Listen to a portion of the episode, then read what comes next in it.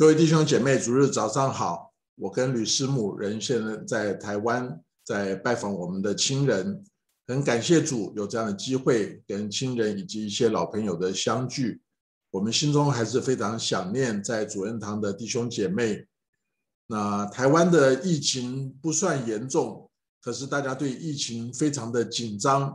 那我感觉那种那种紧张的程度超过了在美国的情形。那在这段时间，呃，感谢主让我们有呃两个礼拜呃 quarantine 休息的时间。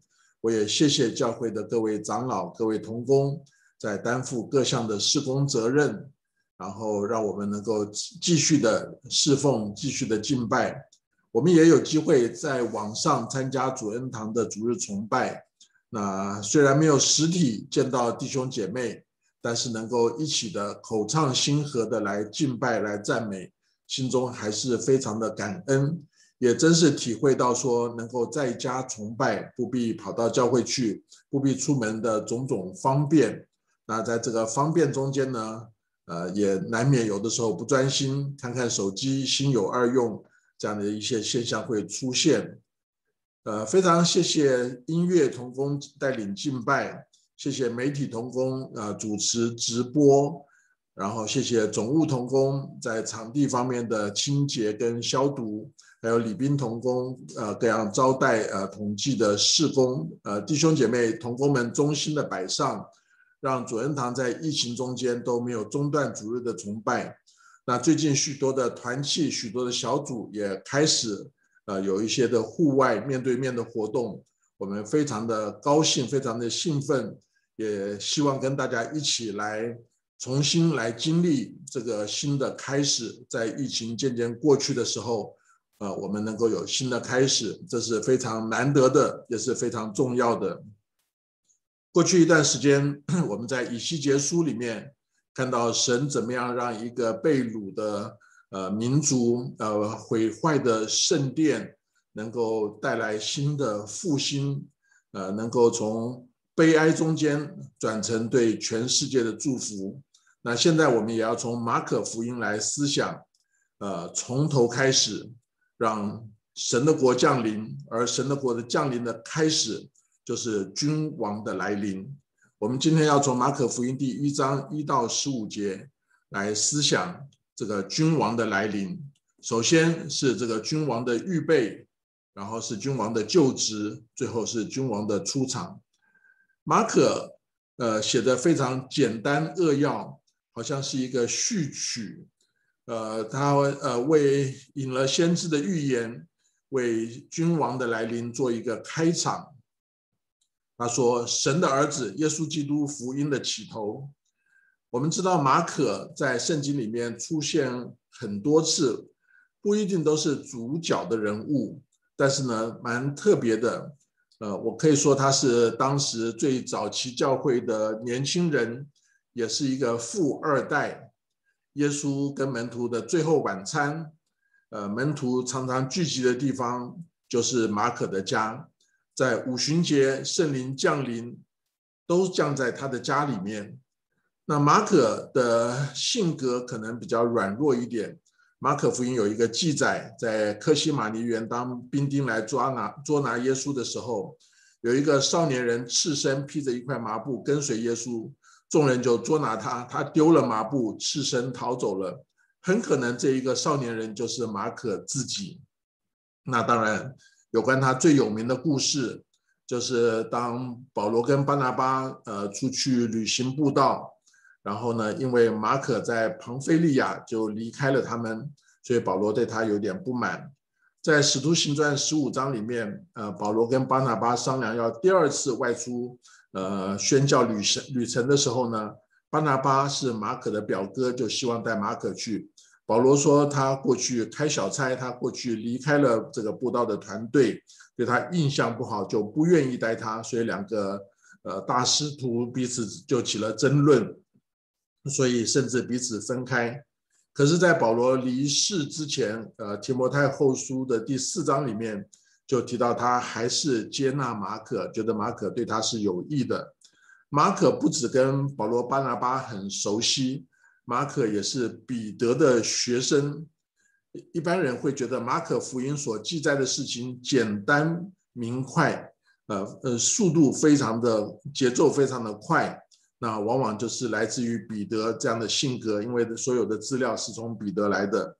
所以马可福音的开宗明义讲到神的儿子耶稣基督福音的起头，这是提到对耶稣的认识是福音的内容，是基督教信仰的核心。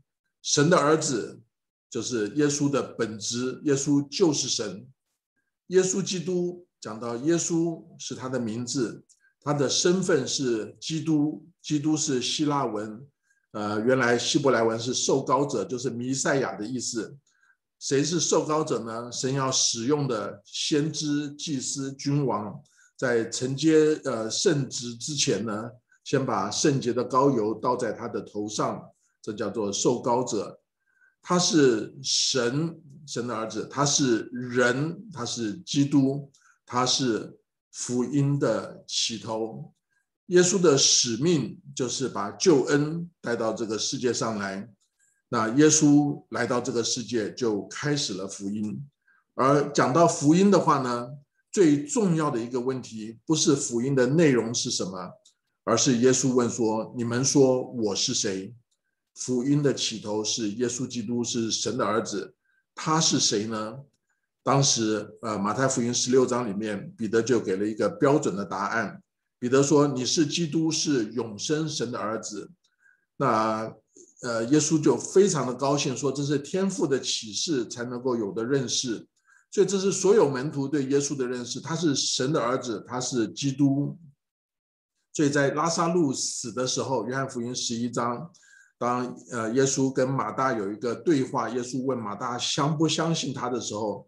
马大虽然心里没有完全相信，但是马大嘴巴上说：“主啊，是的，我信你是基督，是神的儿子，就是那要临到世界的使徒约翰。”在总结约翰福音的时候，他也说：“他记约翰福音的目的，但记这些事，要你们信耶稣是基督，是神的儿子，并且叫你们信了他，就可以因他的名得新生命。”呃。所以这是对耶稣的认识，他是神的儿子，他是神，他是基督，他是神的受膏者，他也是一个完全的人。所以在呃呃希腊正教，在东方教会有一个著名的灵修性的祷告，叫做耶稣祷祷文，耶稣祷告，或者叫心祷。啊，它的内容很简单，他们反反复复的用这个祷告来到神的面前，塑造他们的灵性。内容就是主耶稣基督，神的儿子，开恩可怜我这个罪人。所以对耶稣的认识，他是完全的神，他有完全的神性；他是完全的人，他有完全的人性。这是两千年以来教会的核心信仰。近年来的自由派神学强调耶稣是人，却否认耶稣的神性。他们不相信耶稣是神，他们不相信耶稣是童女怀孕生的，不相信耶稣的神迹，不相信耶稣从死里复活，这是肯定他的人性，否认他的神性。那古时候的诺斯底主义，所谓的智慧派或者另外一个幻影派，就认为耶稣是神来到世界上，并没有成为人，好像是神仙下凡游戏人间。却否定耶稣的人性，这两个都是异端，都是偏离了基督徒信仰的根基。那这个君王的预备，当马可宣告了这个序曲之后，就提到从人来的见证，从人来的见证就是先知的宣告，先知的宣告之后呢，还有提到从神来的印证。那呃，马可提到的是。祖前七百年前，先知以赛亚所讲的话。那以赛亚固然有很多对于弥赛亚、对于耶稣基督的预言，但是马可这边引用的却是对耶稣的开路先锋施洗约翰的预言。历史上从来没有人在他出生之前，他的生平传记已经写好了，除了耶稣。那在这边，马可引的是马拉基书三章一节，在主前大概四百年所写的，以及以赛亚书四十章三节，主前七百年前所写的预言。耶稣的出生，耶稣的生平、事工，耶稣的死亡，耶稣的复活，耶稣在世所有的时间、所到的地点，在几百年前都已经预言了。我有一位朋友，他在呃圣经里面就直接从旧约找了六十五处直接清楚预言耶稣，而且到新约印证的经文。那马可这边说，呃，以赛亚的预言说要预备主的道，修直他的路，是什么意思呢？不单施洗约翰出来为耶稣做这样的见证，预备主的道。也有人认为说，当时候满足的时候，在耶稣降生的年代，那个时候是罗马帝国，呃，统治当时西方的天下。罗马的政治建设是历史中间有名的，甚至我们说条条大路通罗马。不单是呃罗马的政治建设，而且希腊它的文化，特别希腊化。希腊的语言是一个当时通用的世界性的语言，是让大家都能够彼此沟通。那这样子一个建设了道路，彼此沟通，预备了语言，彼此沟通，就为早期教会的建立设立了一个好的一个呃基础，一个框架。那不只是罗马跟希腊的影响，犹太人的宗教。我们知道，在旧约里面，神虽然向以色列人反复的呃启示、反复的引导他们，但是以色列人一再的拜偶像，一再的远离神、犯罪。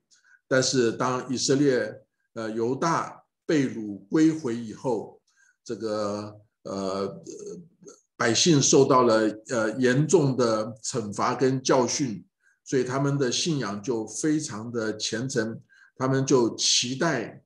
弥赛亚的来临，所以加拉太书四章四节就说：“及至时候满足，神就差遣他的儿子为女子所生，且生在律法以下。整个世界预备好了基督的降临，预备好了教会的成立，预备好了福音的传扬。所以，当这个君王预备好了以后呢，马可就提到了这个君王开始出现，他开始有一个就职的典礼。”那在这一部分里面呢，就包括了有见证人为这个君王开路，提到了这个君王他来到这个世界上，他的使命是什么，以及他怎么样子案例受洗被高抹的这个仪式。首先，呃，马可就提到施洗约翰来了，在旷野施洗传悔改的洗礼。使罪得赦，犹太全地和耶路撒冷的人都出去到约翰那里，承认他们的罪，在约旦河里受他的洗。然后描述约翰是穿骆驼毛的衣服，腰束皮带，吃的是蝗虫野蜜。先知以赛亚不止预告弥赛亚的来临，也预告了他的开路先锋施洗约翰的来临。我想，神虽然可以独行其事。呃，神要怎么做，事情就会怎么样成就。但是神定义要为弥赛亚的来临安排了见证人，为什么呢？为的是要人相信他。在约翰福音记载说，有一个人是从神那里差来的，名叫约翰。这人来为要做见证，就是为光做见证，叫众人因他可以信。他不是那光。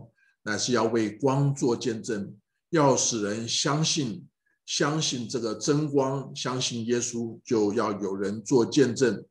虽然圣经上也写也写说，光照在黑暗里，黑暗却不接受光。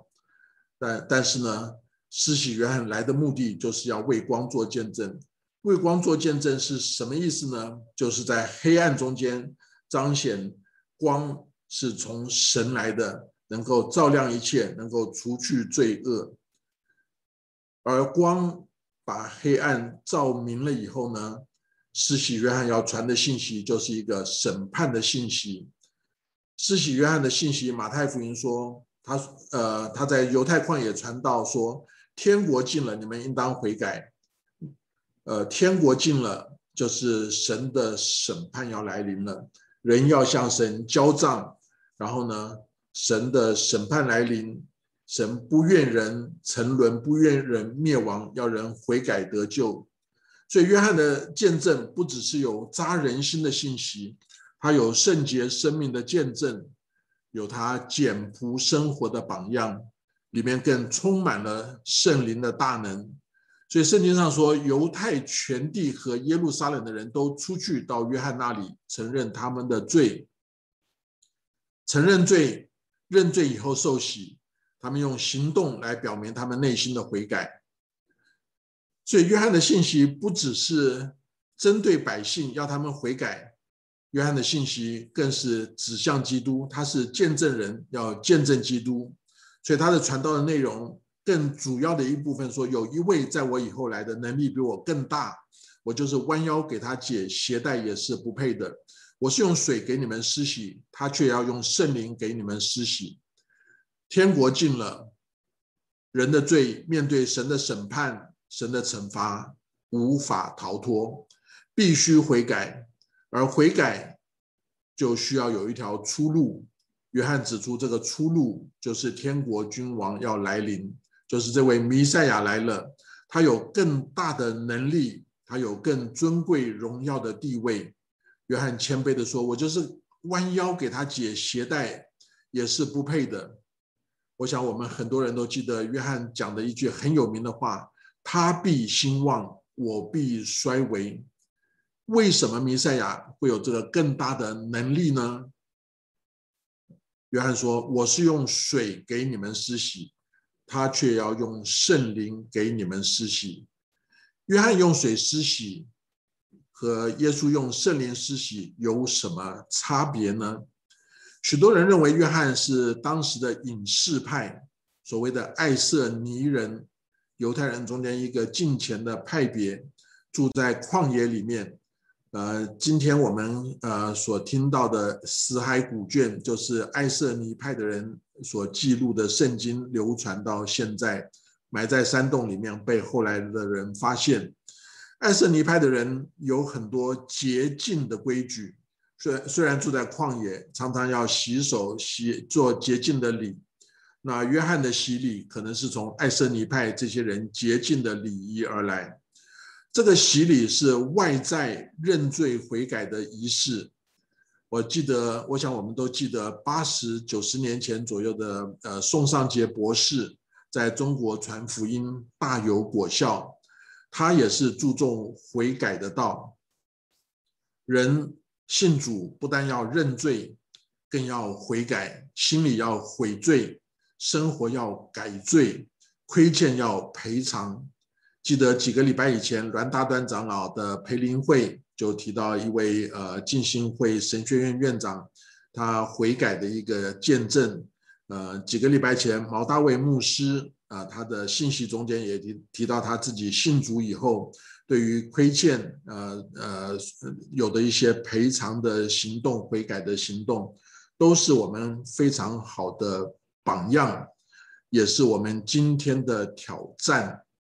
我还记得，大概三十多年前，在纽约的教会，那个教会每个礼拜有波饼的聚会。那中间有一位弟兄，常常在波饼聚会中间大声的祷告，每次祷告就痛哭流涕，祷告认罪，非常的感人。后来我知道，这位弟兄是一位呃开出租车的。他常常带人去呃大西洋城去赌博，但是呢，他不止送人去赌博，他自己也染上了赌博的瘾，被这个瘾抓得很厉害。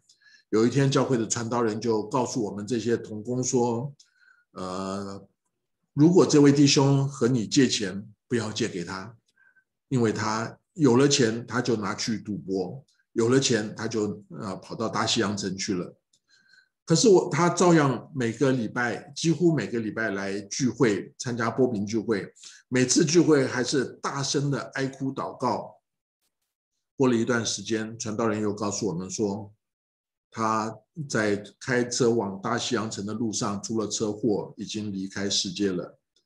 想到他，我们心中都很难过，因为他的悔改是那样的真诚，可是他的生活仍然留在那个赌博的瘾中间，仍然是一个留在最终的生活。他没有能力脱离罪的捆绑，他反复的经历。好像保罗在罗马书第七章讲的：“立志为善由得我，只是行出来由不得我。”靠着自己忧伤痛悔，这是非常痛苦的。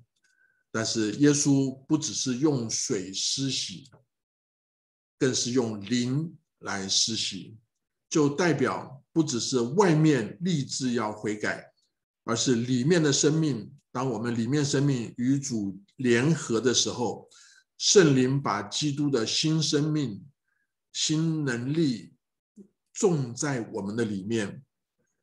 救恩是不单为罪忧伤，但是是来到耶稣面前，要与他联合，靠着他的十字架除去也洗净我们的过犯罪恶。因着他的复活大能，当我们与他联合的时候，他赐给我们新的力量。是胜过罪恶的力量。当我们看到君王的就职，耶稣正式开始登场。当施洗约翰怎么样怎么样呃介绍他以后，耶稣就来到施洗约翰呃约旦河边来受洗。耶稣受洗以后，圣灵降在他的头上啊，这是非常呃重要的一段的经文。那耶稣从加利利加拿撒勒来，在约旦河受了约翰的洗。那这会让我们想到一个问题：所有的人都有罪，都应当悔改，应当受洗。耶稣例外，耶稣没有罪，为什么他要受约翰的洗礼？所有人都该悔改受洗，唯有耶稣不需要悔改，不必受洗。但是为什么他来受洗？在福音书里面，耶稣说：“我理当行，呃，尽诸般的义，理当如此行，尽诸般的义。”就让我想到，呃，Golden McDonald 这一位呃有名的牧师，中文叫麦戈登牧师，他多年前讲了一篇信息，我听到这篇信息很感动。呃，麦戈登牧师是波士顿很有名的一个大教会的牧师，但是在呃，他的服饰中间，他曾经犯了婚外情的罪。后来他认罪悔改，离开了原来的侍奉岗位，离开了原来的教会，有几年的时间从波士顿来到纽约接受辅导以及生命家庭的重建。过了这几年以后，他就恢复了侍奉。他的信息中间就描述了他在梦中。参加了施洗约翰的洗礼，到约旦河边，他去报名登记。报名登记的人就问说：“你的名字叫什么？”他说：“我叫 Golden McDonald，我叫麦戈登。”好，这是第一个问题，你的名字是什么？第二个问题，你犯了什么罪？你需要悔改的。他说：“我犯了奸淫罪，我有婚外情，我犯了奸淫罪。”那个人就把。他的名字以及他的罪名写在一张纸条上，贴在他的胸口。好，那你去那边排队等着受洗吧。他就看一大堆的人排着队，每个人身上有一个纸条，写的是他们的名字，他们所犯的罪，有的是欺骗罪，有的是呃恨物恨人罪，有的是打人罪，有的人是偷窃罪，等等各各式各样的罪名。后来他就发现，远远走来一个人，他心中就感觉到，哎，这好像是耶稣。耶稣也来受约翰的洗礼。那当耶稣在那边呃登记的时候呢，你叫什么名字？我叫耶稣，拿撒勒人耶稣。你犯了什么罪？耶稣说：我没有犯罪，没有犯罪，何必来受洗？耶稣就看一看所有排队的人，耶稣就走向每一个人。把他们胸口的那张纸条拿下来贴在自己身上，所有人的罪都归在他的身上，然后耶稣就进到约旦河里接受约翰的洗礼。的确，耶稣没有罪，耶稣却受洗。圣经上说他是义的代替不义的。我们的受洗，保罗说我们是受洗归入耶稣基督的死，和他一同埋葬。然后呢，能够一举一动有新生的样式，同死同葬同复活。如果只有我们进到水中，耶稣不进到水中，耶稣好像我们的罪没有传给耶稣，耶稣没有罪，却带着我们的罪死了，然后因着他的复活，让我们也能够复活。在 约翰在。呃，约旦河里为耶稣施洗之后，就发生了一件呃，在灵界里面空前不知道是不是绝后的一件大事，也就是三位一体的真神同时的彰显，甚至在约旦河里受洗，圣灵仿佛鸽子降在他身上，圣灵的降临就是圣灵的高抹，基督。就是弥赛亚，就是受膏者。神使用人承担祭司、先知、君王的责任。神将膏油浇在他的头上，神让圣灵与他同在，所以这叫做受膏者。我们知道，耶稣从出生就被圣灵充满，耶稣的一生拥有完全的神性、完全的人性。但是在这个时候，他不单代表人受洗，他也被圣灵高抹，他要出来开始侍奉。所以当圣灵降下来的时候，圣经呃马可福音又说，又有声音从天上来说：“你是我的爱子，我喜悦你。”当我们相信独一真神，我们相信三位一体的真神。圣父、圣子、圣灵都是神独一的真神，但是三个位格彼此有别，同荣同尊，是永远的一，是永远的三。对三位一体真神的信仰，是人无法明白，所有神学家讲不清楚的属灵的奥秘，却也是基督徒信仰的基础。我认为，当我们相信三位一体真神有一个很独特的地方，也就是这三个位格之间有一个彼此相互的关系，就是爱的关系。这是基督徒信仰最重要的核心。一个人如果相信无神论，我认为说他的人生因为没有神，不会有特别终极的意义，也不可能相信。有永恒不改变的爱，相信无神论的人不可能永远不改变的爱。我是认为，相信多神论的人常常就是照着人的形象来创造神，所以在呃中国这个不管是《封神榜》《西游记》这些神话小说。或者是希腊、罗马这些多神论的地方的神话故事里面，有许多精彩的故事，但是看到这些神跟人一样，充满了情欲，充满了败坏，许多的恩怨情仇，结局是一团混乱。那如果相信独一神的呢？譬如说犹太教，譬如说伊斯兰教，他们相信的也是独一的神，但是不是三位一体的真神。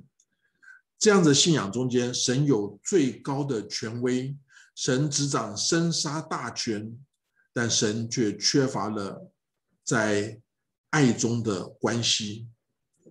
这边天父所讲的话：“你是我的爱子，我喜悦你。”让我感受到生命本质里真正。爱的关系不是条件式的爱，不是不完全的爱，是独一三位一体真神三个位格之间所表现出来爱的根源、爱的最高标准。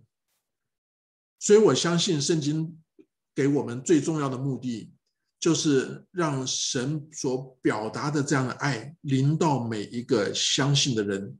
我们要接受神的爱，我们要回应神的爱去爱神，而且我们要用神的爱来彼此相爱。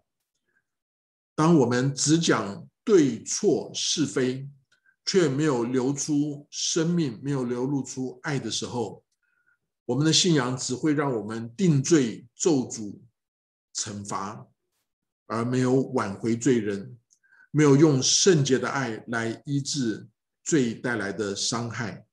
我想这不是神的心意。那当耶稣。经历到了受洗，经历到了圣灵的高抹，圣灵的降下，天父在天上所说的话以后，耶稣就经历了进一步的考验，成为他呃预备工作的最后一步，以及他就出场开始传道。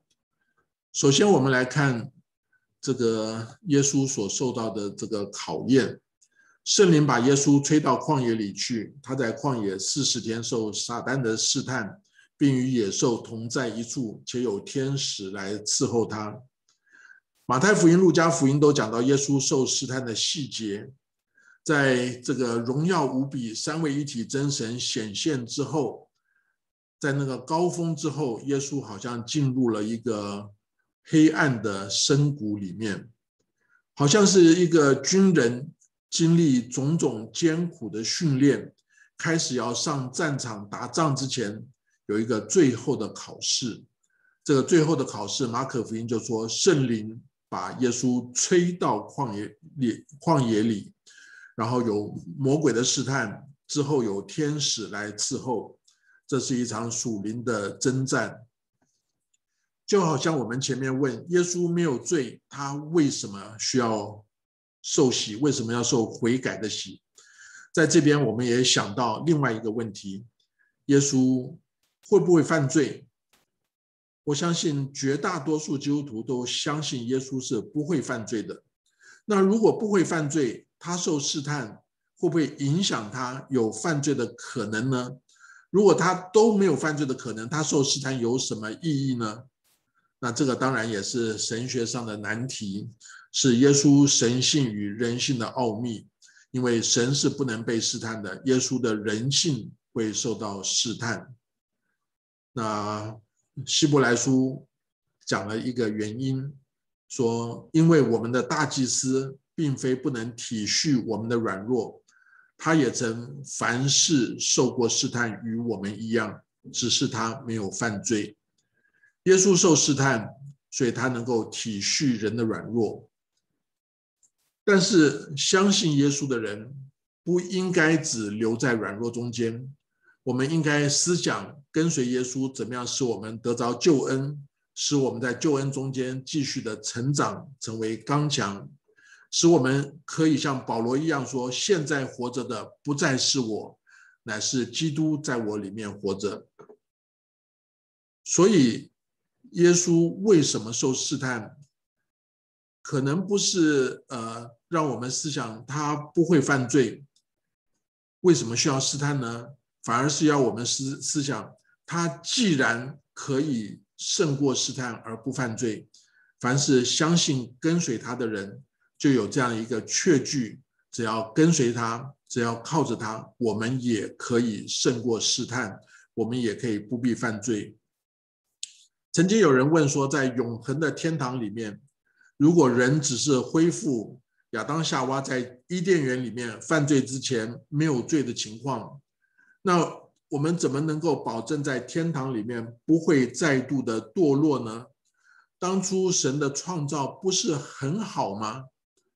为什么亚当夏娃会犯罪堕落呢？为什么伊甸园里面会有蛇呢？但是耶稣受试探，不只是他能够体恤人的软弱。他也帮助这些软弱的人知道，如果我们能够向他认识他、跟随他、得着他、与他联合，我们也可以刚强起来，不再犯罪了。这段经文的最后就讲到约翰下监了以后，耶稣来到加利利，开始他的传道生涯，宣扬神的福音。耶稣的信息说：“日期满了，神的国近了，你们当悔改，信福音。”耶稣受洗被高摩以后，施洗约翰就下台，走到他人生的终点，最后殉道。就像婚礼中间，花童出来以后，伴娘陆续的走出来，而最高峰就是新娘的入场。耶稣向新郎正式出场。所以那些陪伴的人就渐渐的，呃，沉积下来，让耶稣，呃，彰显他传道所做的事情，开始新的阶段。耶稣正式的开始宣传神的福音，神的福音开始其实是不被人欢迎的坏消息。耶稣同样严厉的指出，因为人的罪。神的愤怒，神的审判就临到罪人。日期满了，神的国近了。义人是欢迎神的国的荣耀，恶人、罪人看到神的国，就是最后的审判要来了。福音不单是坏消息，福音更是好消息，因为在这样一个审判中间，在审判的面前。神赐下了救恩，赐下了福音，给人出路。神呼召人相信，也就是你们当悔改，信福音。悔改就是转身离开罪，信福音就是转向耶稣，转向救恩，转向神的恩典，转向神自己。所以，这世界上最重要的一个。消息最重要的一个好的开始，就是认识耶稣，接受福音。最可怕的就是认错了耶稣，认错了救主，找错了道路。你相信真命天子吗？呃，许多年轻人他盼望他有一个恋爱的对象是 Mr. Right，是真命天子，是理想恋爱对象。是幸福人生的保障，是他人生的救世主。找对了这个真命天子，一生幸福；找错了呢，一生就很凄惨，只能好自为之了。可是，就像有一首许多人会唱的歌，叫做国际歌，中间讲从来就没有什么救世主，也不靠神仙皇帝，要创造人类婚姻的幸福。全靠我们自己。这个话如果在描述耶稣之外所有的真命天子、所有的救世主是对的，但这句话不适合用在耶稣身上。这个世界的问题就是人找错了真命天子，找错了君王，把有限有罪的人当作救世主，产生许许多多人类的悲剧、历史的错误。不但在婚姻里面，在政治上，在宗教上面，也有许多找错了的情况。那我们教会中间许多弟兄姐妹最近被一些的异端异教活跃的接触到，邀请参加他们的聚会，就是找错了救世主的呃影响。所以今年夏天的联合主日学，我们会有几堂来分享分享基督徒核心的信仰。而在马可福音一章一到十五节里面，就清楚的介绍，耶稣是福音的起头，他把福音信仰的几个重点都包括在里面。譬如说，开始写说神的儿子耶稣基督福音的起头，这是讲到我们信仰中间神性人性的基督论。马可讲到说，先知以赛亚书上记着说，就代表马可相信圣经权威的启示论。当马可记载圣子受洗、圣灵降下、圣父宣告你是我的爱子，我喜悦你，它是一个正统信仰三位一体的神论。当马可记载耶稣的信息说，日期满了，神的国近了，你们当悔改信福音，这是讲到正统信仰里面因信称义的救恩论。信仰最重要的，相信对的对象。马可福音宣告，耶稣是神的儿子，是基督，是救世主，带来真正的福音。这是每一个基督徒的信仰。信仰不单要选对了对象，我们的信要真实，要把握时机。我们需要认识耶稣，跟随耶稣，用信心来接纳他，用爱心落实在我们的生活中间。耶稣当年出来传道的时候，面对到巨大的挑战，魔鬼是何等的诡诈。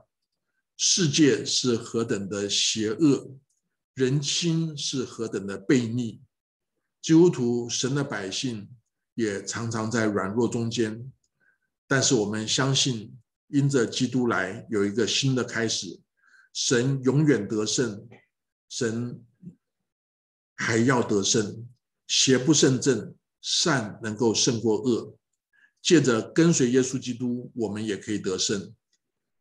一九九九年，我们开始全职侍奉的时候，有一个朋友写信给我说：“人的一生做一件事情，你能够重新开始，是神给你的机会，好像又活了一次；重新开始，好像活了两次。今年是主恩堂四十周年，对教会来说，这是一个新的开始。去年疫情影响到全世界各个地方。”带来各种困难、各种不好的情况。今年也是一个重新开始的时刻，好像岳飞的《满江红》里面的话：“我们待从头收拾旧山河”，是这样的一个时机。我们要把握人生，投资于永恒，不要浑浑噩噩，白了少年头，空悲切。让我们一起来祷告，亲爱的主天父，我们向你感恩。在马可福音这样一个简单直接的记载里面，就把我们信仰最核心的耶稣基督这样的表示表表明出来。有许多话，三位一体的奥秘，神性人性的奥秘，是我们不能明白的。耶稣为什么要受洗？耶稣为什么受试探？我们好像可以想象，但是也无法完全明白。但是帮助我们，圣经不单要我们更清楚的明白，更要我们相信，相信跟随这位主，也靠着主的恩典走我们的人生。